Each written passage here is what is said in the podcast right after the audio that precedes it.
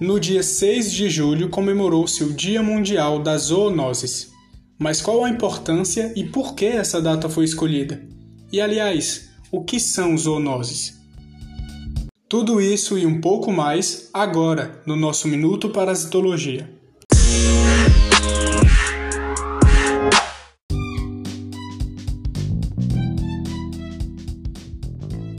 Zoonoses são doenças ou infecções naturalmente transmitidas entre animais vertebrados e seres humanos, sendo reconhecidas cerca de 200 de acordo com a definição proposta pela Organização Mundial da Saúde.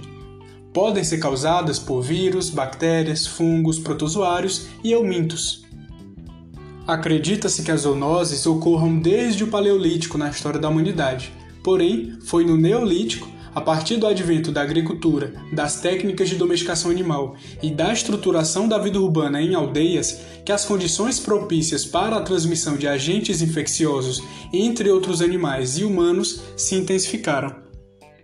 Um outro momento importante para a ocorrência e a expansão das zoonoses ao longo da história refere-se ao período da Idade Média, quando cidades muradas acarretaram aglomerações de pessoas e possibilitaram o crescimento de populações de animais sinantrópicos, como os roedores da família Muridae, envolvidos nas grandes epidemias de peste bubônica. É bom estar ciente que nossa espécie não constitui um elo necessário do ciclo de transmissão nas diferentes zoonoses, ou seja, não há necessidade de um humano no ciclo de vida do parasito o homem infecta-se ao penetrar os locais considerados focos naturais de uma parasitose.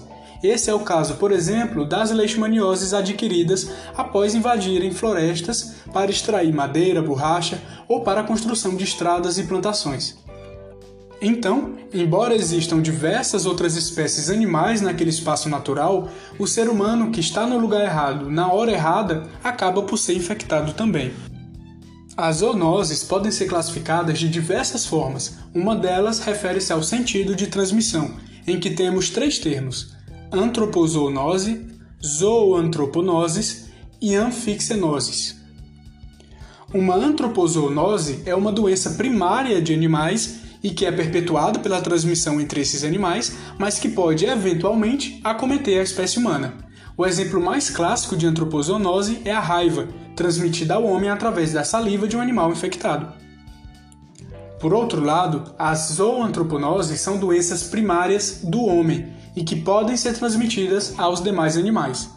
A esquistossomose mansoni e a tuberculose são importantes exemplos de zoantroponoses. Por fim, as anfixenoses referem-se às zoonoses que circulam indiferentemente entre animais e seres humanos. Assim, tanto os animais quanto as pessoas funcionam como hospedeiros do agente. Esse é o caso da doença de Chagas, cujo parasito circula em diferentes ciclos: silvestre, peridoméstico e doméstico, em que o homem está incluso. Outra forma de classificação das zoonoses trata do ciclo de manutenção dos agentes etiológicos, em que temos as zoonoses diretas, as ciclozoonoses, as metazoonoses e as saprozoonoses. As zoonoses diretas são aquelas em que o agente causador da infecção consegue persistir com passagens sucessivas por uma única espécie animal. Novamente, a raiva é um exemplo importante dessa categoria.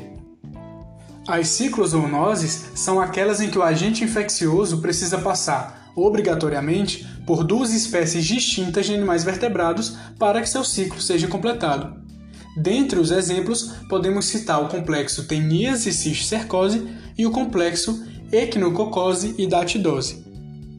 Já nas metazoonoses, o agente precisa passar por um hospedeiro invertebrado para que seu ciclo se complete. Esse é o caso do Trypanosoma cruzi e das muitas espécies do gênero Leishmania. Finalmente, a última categoria são as saprozoonoses, em que o agente etiológico de uma doença precisa passar por transformações no meio ambiente, em ausência de parasitismo. Esse é o caso da toxoplasmose e da toxocaríase. O dia 6 de julho foi escolhido como o Dia Mundial das Zoonoses em comemoração à primeira vacina antirrábica aplicada em um garoto de 9 anos por Louis Pasteur, na França, em 1885, o que salvou a vida da criança. Após quase 140 anos, essas doenças ainda representam um sério problema de saúde pública, além de causar graves perdas econômicas. A busca por soluções para esses problemas necessita de uma cooperação intersetorial, requerendo a participação e a intervenção de equipes profissionais envolvidas com a saúde humana, animal e ambiental. Thank you.